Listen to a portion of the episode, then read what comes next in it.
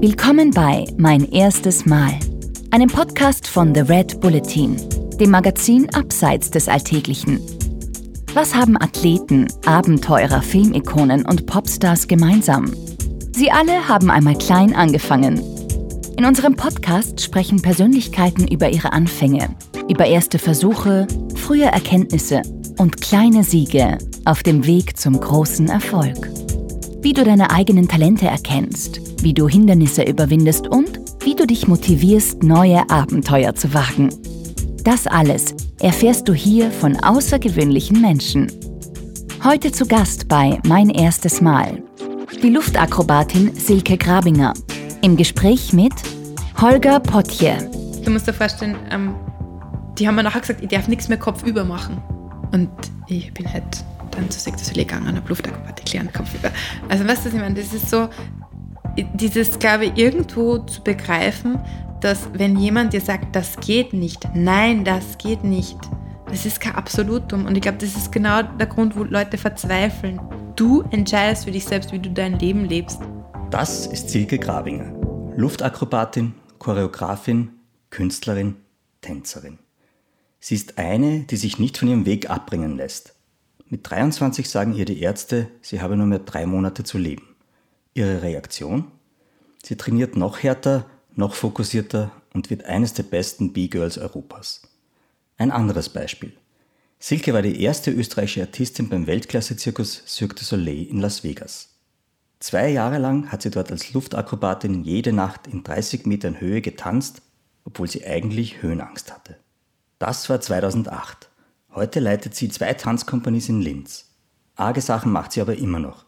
Bei der Linzer Klangwolke zum Beispiel hat sie vor 70.000 Zusehern an einem Helikopter hängend getanzt und ist dann zum Abschluss auf einen fahrenden Zug aufgesprungen.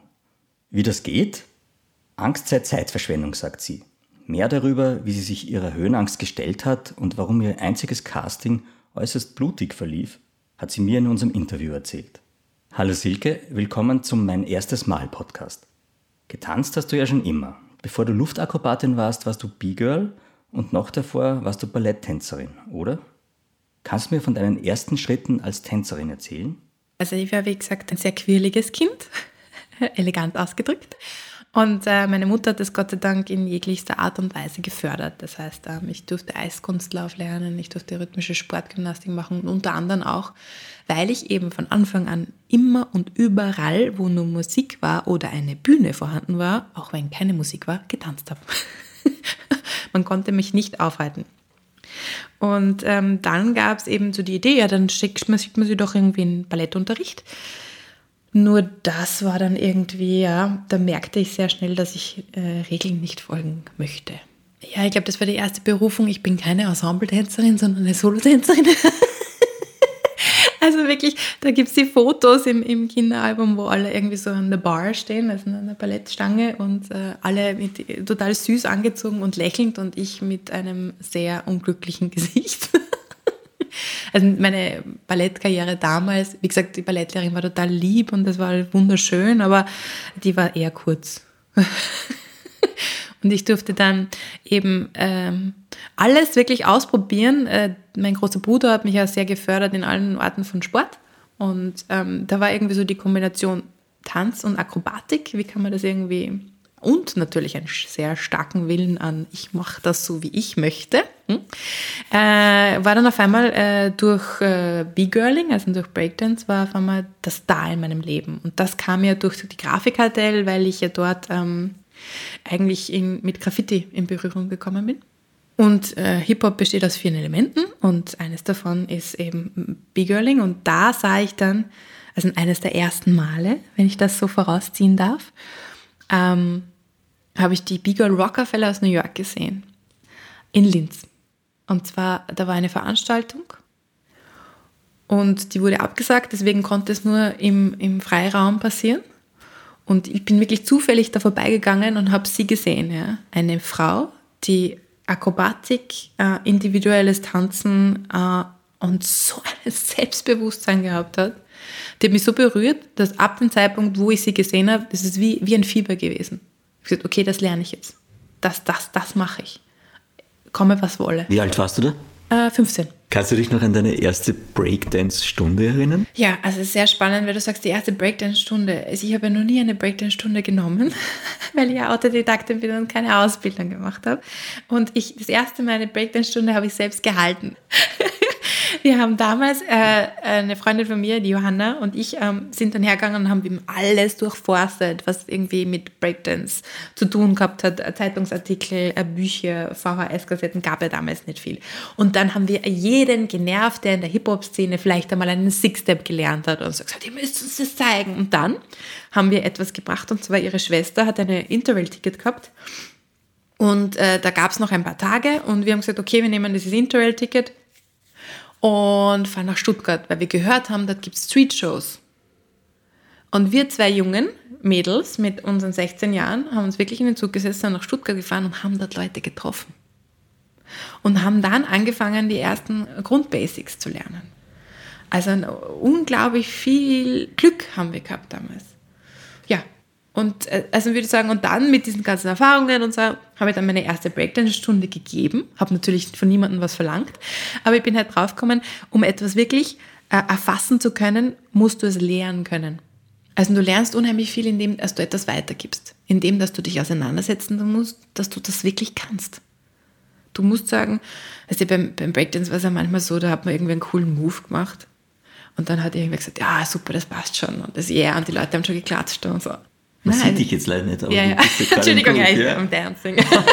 aber, aber es geht ja darum, die Technik zu verstehen. Und dann war halt immer spannend, weil die Moves sind dann immer komplizierter geworden und immer akrobatischer geworden, weil mir ging es ja eben darum, beim B-Girling Kombination individueller Style, ähm, Tanz und, und Akrobatik. Und dann haben natürlich 98 Prozent dieser Moves die Männer gemacht. Und die haben das auch mit einem Männerkörper gemacht.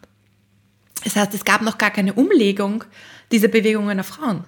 Das heißt, das war nur mal der nächste Schritt. Dann sind wir irgendwie da gesessen mit unseren blauen Hüften und haben da irgendwie Windmill probiert, tausendmal, ja, mit, mit ausgestopft und so, bis wir dann draufgekommen sind, die Technik, wie der Mann das macht oder der das uns zeigt, das ist, das ist schon die richtige, aber nicht die richtige für uns. Das heißt, es gab da einfach ein Movement Research.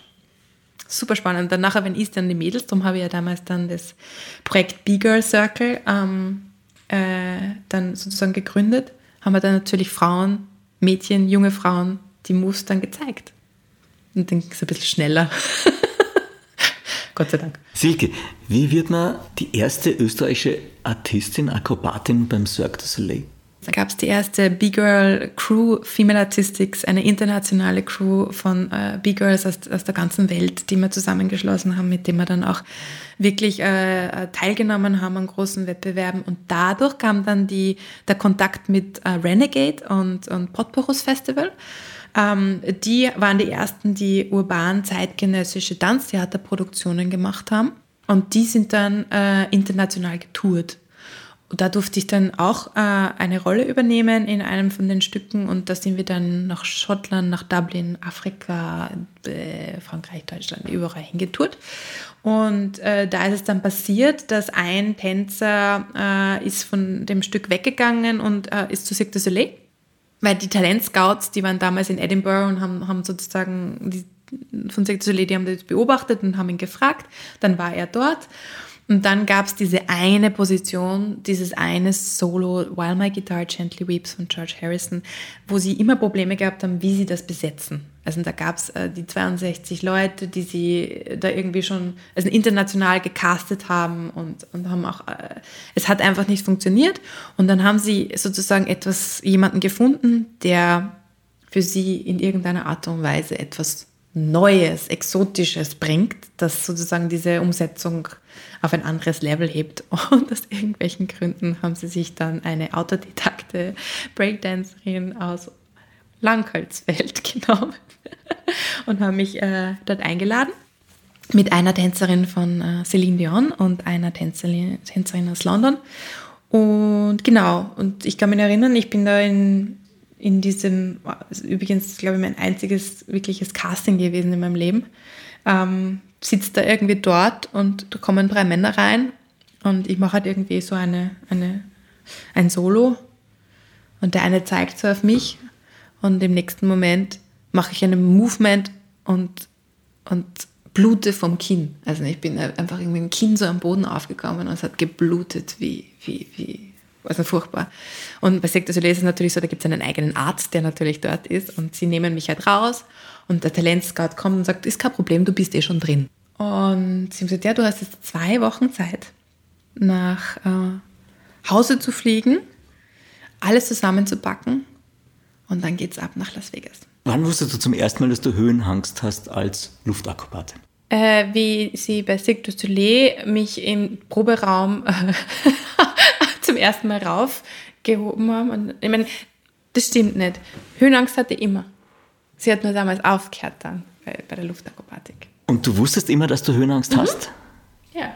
Aber wie komme ich dann auf die verrückte Idee, dass ich Luftakrobatin werde und zum Cirque du Soleil gehe, wo ich weiß, dass ich wahrscheinlich die Hälfte oder drei Viertel des Tages in 10, 20, 30 Metern Höhe verbringe. Ich habe mir gedacht, das kann man überwinden. Das ist möglich. Mind over Matter. Was ist mit Angst? Zeitverschwendung. Na, Angst ist schon gut. Aber Angst ist in Wirklichkeit eigentlich etwas, das da ist, dem man zuhören sollte, aber es soll einen nicht aufhalten. Und ich meine, es wird schon einen Grund geben, warum ich Höhenangst habe. Warum, wenn man in so einer Situation, in so einem Job ist, dann möchte man immer nach oben. Und es ist wie beim Singen. Ne? Wenn man beim Singen nach oben will, dann muss man nach unten denken. Ja? Und ich glaube, ich habe nach oben, bin nach oben gezogen, habe Angst vor da oben, aber ich wollte mich, nicht, mich nicht wurzeln. Wie dann oben war, konnte ich mich auch wurzeln. Okay. Sonst schwebe ich ja nur herum. Und ich glaube, ja, ich brauche das, dieses, dieses Wurzeln, dieses Verbinden von oben nach unten. Und du hast natürlich von oben eine andere Perspektive, wenn du Luftakrobatik machst, aber du bist ja gleichzeitig in einer Unsicherheit. Aber gleichzeitig ist es eine Befreiung. Ich hätte aber jetzt gern von dir das Rezept, wie ich ähm, mit Höhenangst umgehen kann. Ich glaube, bei mir war es einfach so, ich habe gewusst, was ist meine Angst. Ich, hab, ich konnte sie benennen, Höhenangst. So, und dann gab es die Möglichkeit, Cirque du Soleil sagt vom Körper her, du kannst das machen, du könntest Luftakrobatik machen diese Chance zu haben, noch einmal, oberösterreichische Autodidakte Tänzerin ohne Ausbildung, ne? so, ne? ist dort und jemand sagt, ich trainiere dich in drei, drei Monate dorthin, wo die anderen sind. Ja, da sage ich natürlich ja. Und dann überwinde ich jetzt diese, diese Angst oder diese. Ich habe ja nicht gewusst, ob es funktioniert.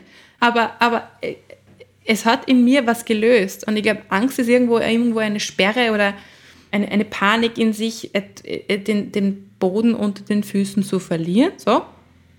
Und ich habe mich hingegeben, indem, dass ich sage, ich habe da aber etwas. Ich habe entweder ein Seil, ich habe etwas, wo ich dranhänge und dem vertraue ich. Und ich habe einen Sicherungstechniker, der da. Und der Rest ist dem Moment über. Und dem gebe ich mich hin. Und dann kann man es auch genießen? Oh ja, das Schönste. Na, also wie gesagt, in, in diesem Moment kann ich immer wieder hin. Das ist so, war so eine extreme Endorphinausschüttung, weil du hast dieses kleine Silkfädchen, das da irgendwie dich an, da hält und diesen ganz kleinen Gurt. Und du weißt, du kannst nur auf deinen Körper und auf dich selbst vertrauen, dass das funktioniert. Du hast mir verraten, auch in unserem Vorgespräch, dass da das Zeitgefühl ein ganz anderes ist, beziehungsweise man sich nicht die Frage erlauben darf, ob das jetzt funktioniert oder nicht. Also man darf nicht drüber nachdenken. Ne? Na genau, also für das ist einfach prinzipiell keine Zeit. Das ist überhaupt beim Performen oder im Generellen ist eigentlich in dem Moment, wo du überlegst, äh, funktioniert es jetzt oder mache ich das richtig oder hätte ich das so und so machen sollen, du musst in einem sein mit der Bewegung und dem, was du gerade tust. Vollkommene Hingabe. Das passiert jetzt. Das ist richtig. Weil diese Zeitverzögerung, also dieses Überlegen macht dich langsamer und dann bist du vielleicht genauso viel langsamer, dass es sich nicht ausgeht. Und das darfst du nicht leisten. Und es ist ja auch nötig. Du, du funktionierst.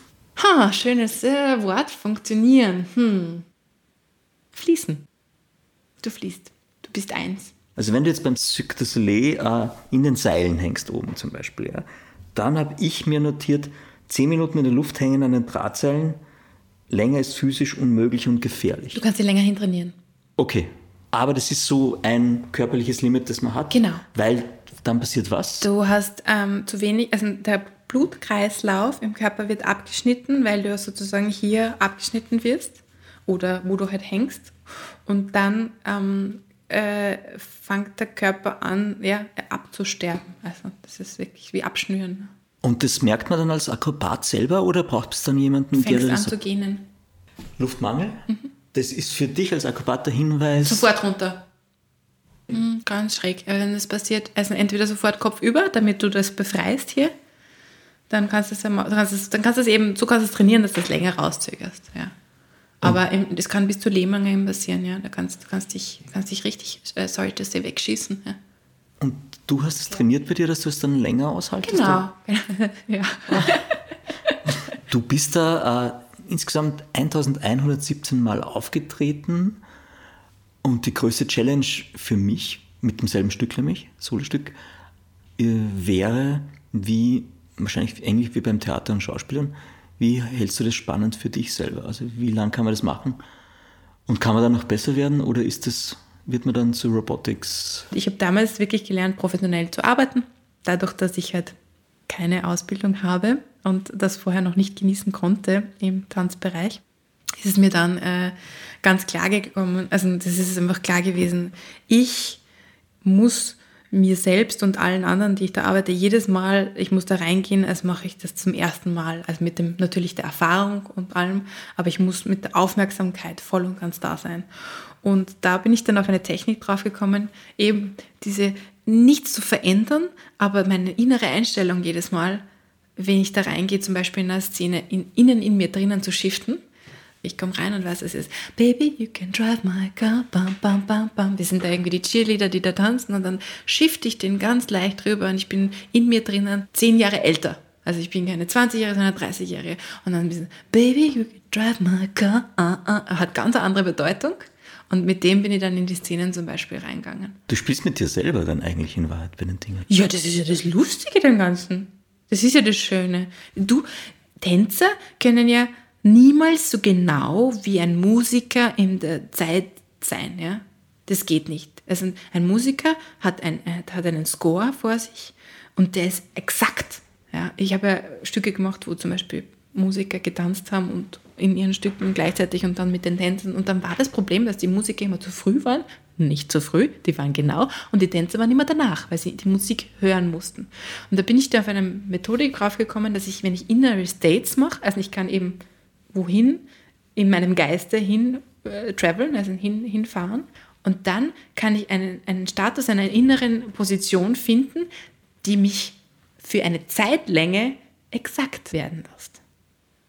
Weil du kannst die Bewegung, eine Bewegung kannst du nie gleich ausführen. Du kannst, das ist immer eine andere. Das ist der Grund, warum mich so Robotics interessiert, weil die sind exakt, ne? Hundertprozentig exakt. So. Und aber den inneren Status, den du hast, kannst du immer wieder zu dir holen und dieses Gefühl. Und dann kannst du etwas gleich machen. Und wie du sagst, kann man dann damit spielen, damit man es frisch macht, wenn man es leicht shiftet, aber man bleibt trotzdem im gleichen äh, Zeit. Darum sind wir ja trotzdem auf der Bühne, das ist der Magic. Ne? Wie machen das die Tänzer? Die könnten ja auch mal die Bewegung schneller und langsam machen. Das trainiere ich zum Beispiel in meinem Performern, dass wir im gleichen Zeitrahmen sind, aufgrund von diesen Inner States. Du bist dann nach zwei Jahren Cirque du Soleil zurück nach Österreich. Seitdem hast du hier extrem spannende Projekte gemacht. Du bist zum Beispiel 2010 bei der Linzer Klangwolke auf einem fliegenden Helikopter herumgeturnt und danach auf einen fahrenden Zug aufgesprungen. Aber irgendwie frage ich mich trotzdem, Cirque du Soleil ist ja quasi der Ort, wo jeder Akrobat hin will. Du warst dort, bist ganz oben angekommen und dann nach zwei Jahren zurück nach Österreich. Von Las Vegas nach Linz sozusagen. Warum hast du diesen Schritt damals gemacht? Braucht es da viel Mut oder viel Silke? Oder beides? Mm, na, ich glaube einfach eine, eine klare Entscheidung der Essenz, was ist mir wichtig. Und es war natürlich sehr verlockend, äh, ähm, international auf so einem Level weiterzuarbeiten oder auch eben an, zum Film zu gehen. Äh, also mir standen da wirklich dann die drei Wege offen, weiter bei Sex Soleil zu bleiben, äh, in das große ähm, Filmbusiness und, und ähm, Filmchoreografie zu machen, also als, als erstes als Assistenz. Ähm, und das dritte halt ähm, bei um, einer großen Pop- Sängerin als äh, Tänzerin. Moment, jetzt möchte ich mehr wissen. ja, ähm, damals hat die Kylie Minogue World Tour gemacht. Genau. Und da hättest du? Genau, da wäre das auch als Option gestanden, dass ich. Aber ich habe mich dann wirklich einfach dagegen entschieden und habe gesagt, nein, äh, ich, ich, verstecke mich nicht äh, hinter einem großen Namen, weil das ist ja eigentlich sehr schön. Weil wenn du man sagt, man arbeitet bei Sector Soleil, das legt schon viel vor, öffnet viele Türen. So gut, nein, ich gehe zurück. Ich habe damals das Angebot bekommen mit Dave St. Pierre, das war, da sind wir wieder bei den ersten Malen. Mhm. Dave St. Pierre war der Choreograf bei Sector Solet, ein zeitgenössischer Choreograf, der äh, ein, eine unglaublich tolle Persönlichkeit in Form von, er konnte die Hochkultur mit der Kommerzialkultur sowas von verbinden und auf so eine intelligente, unglaublich intensive Art und Weise. Also der ist wirklich ein Mensch, der mich so geprägt hat. Und es war bis jetzt eine, eine Freundschaft aufs Leben. Und äh, er hat auch eine sehr seltene Krankheit. Äh, er hat dann eine neue Lunge bekommen, eine Lungentransplantation. Und ich konnte sozusagen damals äh, mit ihm arbeiten und jetzt auch später. Wir haben dann nachher noch ein Solo miteinander gemacht. Äh, und ähm, in der Art und Weise, wie er sein Leben geht, wie er die Dinge macht, wie er sie angreift, was für ihn wichtig ist, wie er sie beleuchtet, ähm, hat er mich extrem geprägt. Das ist äh, der Dave St. Pierre, das ist ein, ein Unikum. was, was hast du, kann man das zusammenfassen? Was hast du von ihm gelernt? Prinzipiell zu der inneren Wahrheit zu stehen es gibt ja immer, es gibt einfach so viele Dinge, die diese kleinen Stimmen, die man hat, wenn man arbeitet oder wenn man sich Entscheidungen unterzieht, so sollte man nicht doch und ist das überhaupt okay und was werden die anderen denken? Und er hat mir auf jeden Fall gelernt, beinhart zu sich selbst zu stehen. Also das, das werde ich ihm nie vergessen. Oh no. Oh no, ich, das tut mir leid. Ja, du hast mich gut. Der muss, der muss nämlich jetzt gerade eine neue Niere kriegen. Ach shit, okay. Ja, der hätte eigentlich, eigentlich nur 30 Jahre werden sollen, ja.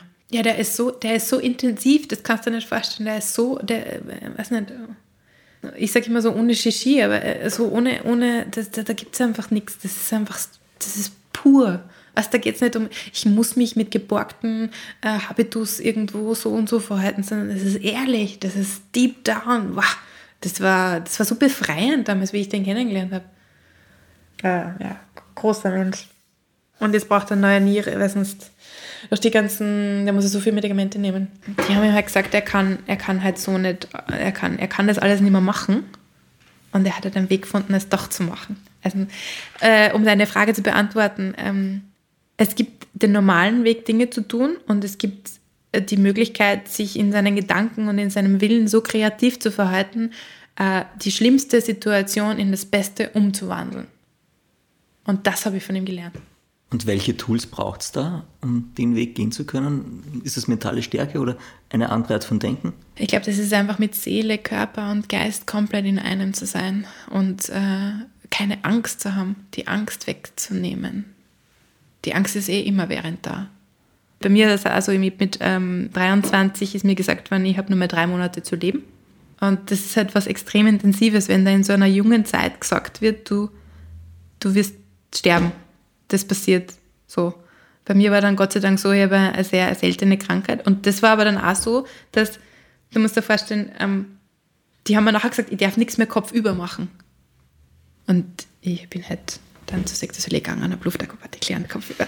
Also weißt du, was ich meine? Das ist so, dieses, glaube ich, irgendwo zu begreifen, dass wenn jemand dir sagt, das geht nicht, nein, das geht nicht, das ist kein Absolutum. Und ich glaube, das ist genau der Grund, wo Leute verzweifeln. Du entscheidest für dich selbst, natürlich mit der Verantwortung deiner Familie, deiner Freunde und alles, die, die musst du mitdenken, aber du entscheidest für dich selbst, wie du dein Leben lebst. Wenn ich das erste Mal denke, das erste Mal, wie der, mein Neurologe gesagt hat, ja, drei Monate, so drei bis sechs Monate hast du. So. Und was ist dann bei dir im Kopf gewesen? Das ist wie ein Vakuum. Und dann, und dann fangst, eigentlich ist es das Geilste überhaupt, dann habe ich einfach nur an Sachen angefangen. Dinge, die mir nicht mehr, also das klingt jetzt blöder, meine Beziehung habe ich beendet, äh, Sachen rausgeschmissen, äh, habe gesagt, okay, und jetzt mache ich nur mehr das, was ich machen will. Und Tanzen, wie gesagt, ist ja nicht bei mir, ist ja eher so eine Hingabe. so, ich kann mich nicht wehren dagegen, das passiert schon im Mutterbauch von meiner Mama, das war einfach da. Ich gesagt, okay, dann dann, dann mache ich das jetzt einfach. Weil, sorry, du seh, wenn ich von dieser Welt gehe, dann gehe ich lieber so. Und das sehe ich jetzt nur immer. Also am liebsten auf der Bühne und die voll um und tanzt und geht nicht mehr. Oder weiß nicht, vielleicht auch nur irgendwo in einem kleinen Hinterhof, tanze ich gerade irgendwie total ab und zack, das war's. Yes, bitte, bitte. That's what I want. Ich mag das Risiko und will immer wissen, wie weit ich gehen kann. Für mich gibt es keine Probleme, nur Lösungen. Habe ich das gesagt? Ich, ich kann es nicht wieder so hingeben, weil ich Legastheniker bin, aber das Aber das ist ja auch schon so ein Punkt, ich, ich mag das Risiko, weil, weil es mir neue Dinge bringt, weil es mir neue Dinge zeigt. Warum? Ganz viele würden jetzt sagen, und ganz viele Österreicher speziell, ich mag das Risiko eher nicht, ich mag mich auf Dinge verlassen, die ich kenne. Du bist da anders gepolt. Du erfährst durch das Risiko Dinge, die dir irgendetwas geben, sonst würdest du es nicht immer wieder suchen. Ja, oder es passiert mir. oder es passiert dann, du suchst es gar nicht aus, aber du kannst dann damit umgehen zumindest. Ja, also ich glaube, ähm, das Risiko ist ein guter Freund oder eine gute Freundin. Aber ich, ich, ich, ich respektiere und, und, und, und auf jeden Fall habe ich eine große Achtung davor, vom Risiko auf jeden Fall. Also es ist nicht so was, dass ich jetzt denke, oh, ich, ich brauche es jetzt, aber es passiert ständig. Aber es ist schon ein, ein Thrill, also wie, wie, wie eine gute Freundin. Und bis zu einem gewissen Grad kann man es kalkulieren und kann alles möglich machen und der Rest ist dann eh. Fließen. Ja. Der Rest ist Fließen, ja. Na, Risiko ist, ist, ist wunderbar, weil es reißt sich aus, einer, aus einem Trott heraus oder aus einer Gemütlichkeit. Wird man in Extremsituationen abergläubisch? Hat man dann irgendwie Maskottchen? Gibt es sowas? Nein, gar nicht. Rituale, die man immer wieder macht? Ich muss ständig essen, wenn ich Luftakrobatik mache. Aber nur, weil man schlecht wird. Und ich glaube, das ist eine Nachfolge von äh, Höhenangst. das hat sich jetzt einfach verkörperlich manifestiert. Wirklich, also wenn ich in die Luft gehe, dann muss ich sofort irgendwie Müsli regeln oder so. Ja. Du knabberst dann in 30 Meter Höhe an einem Müsli? Oh ja, ich habe es irgendwo eingesteckt, immer. Ja. Wirklich? Mhm. Ja. Und wenn du verkehrt hängst, kannst du auch essen? Ja. Also so Spider-Man-Nummer? Na, aber ja. ja, doch. Mhm. Nein, ich drehe mich dann meistens immer oben. Also Schlucken ist ein bisschen anstrengend. Okay. ja, wahnsinnig anstrengend, ja, ja, okay. Silke, wir sind schon am Ende unseres Interviews angekommen. Abschließend würde ich dich noch gerne fragen, auf welches erste Mal in der Zukunft freust du dich? Das erste, was mir jetzt in den Kopf kommt, ist Enkelkinder, lustigerweise. Komisch. Mhm. Das aber habe ich bis jetzt noch nie nachgedacht. Danke, du machst das schon wieder. You do your special feature. Na, ähm, mein erstes Mal. Ich glaube, ich freue mich auf das erste Mal, wenn jetzt unser Kliskop, den ersten Raum, den wir sozusagen als urban-zeitgenössisches Veranstaltungsspace irgendwie da jetzt gerade crazy, crazy enough. Also es gibt da eigentlich da ganz wenig auf der Welt und vor allem in Österreich gar keinen. Wenn wir das Kliskop eröffnen. Kannst du jetzt noch dazu sagen, das ist wo? Das Kliskop ist äh, in der Klimpflinger Straße 8 in Linz. Das ist das ehemalige Versorgungshaus vom Kaiser Franz Josef I. Der hat eine Kapelle damals hineingebaut und das ist ein 10 Meter großer, also ein hoher Raum, den wir jetzt als Probe- und Veranstaltungsort haben. Unser neues Zuhause. Silke, vielen Dank für deine Zeit und fürs Dasein. Danke dir, Philipp, danke. Das war mein erstes Mal mit Silke Grabinger. Mehr davon findest du überall, wo es Podcasts gibt. Auf www.redbulletin.com und natürlich in unserem Magazin. Hat dir unser Podcast gefallen? Dann freuen wir uns über deine Bewertung. Und noch mehr, wenn du uns weiterempfiehlst.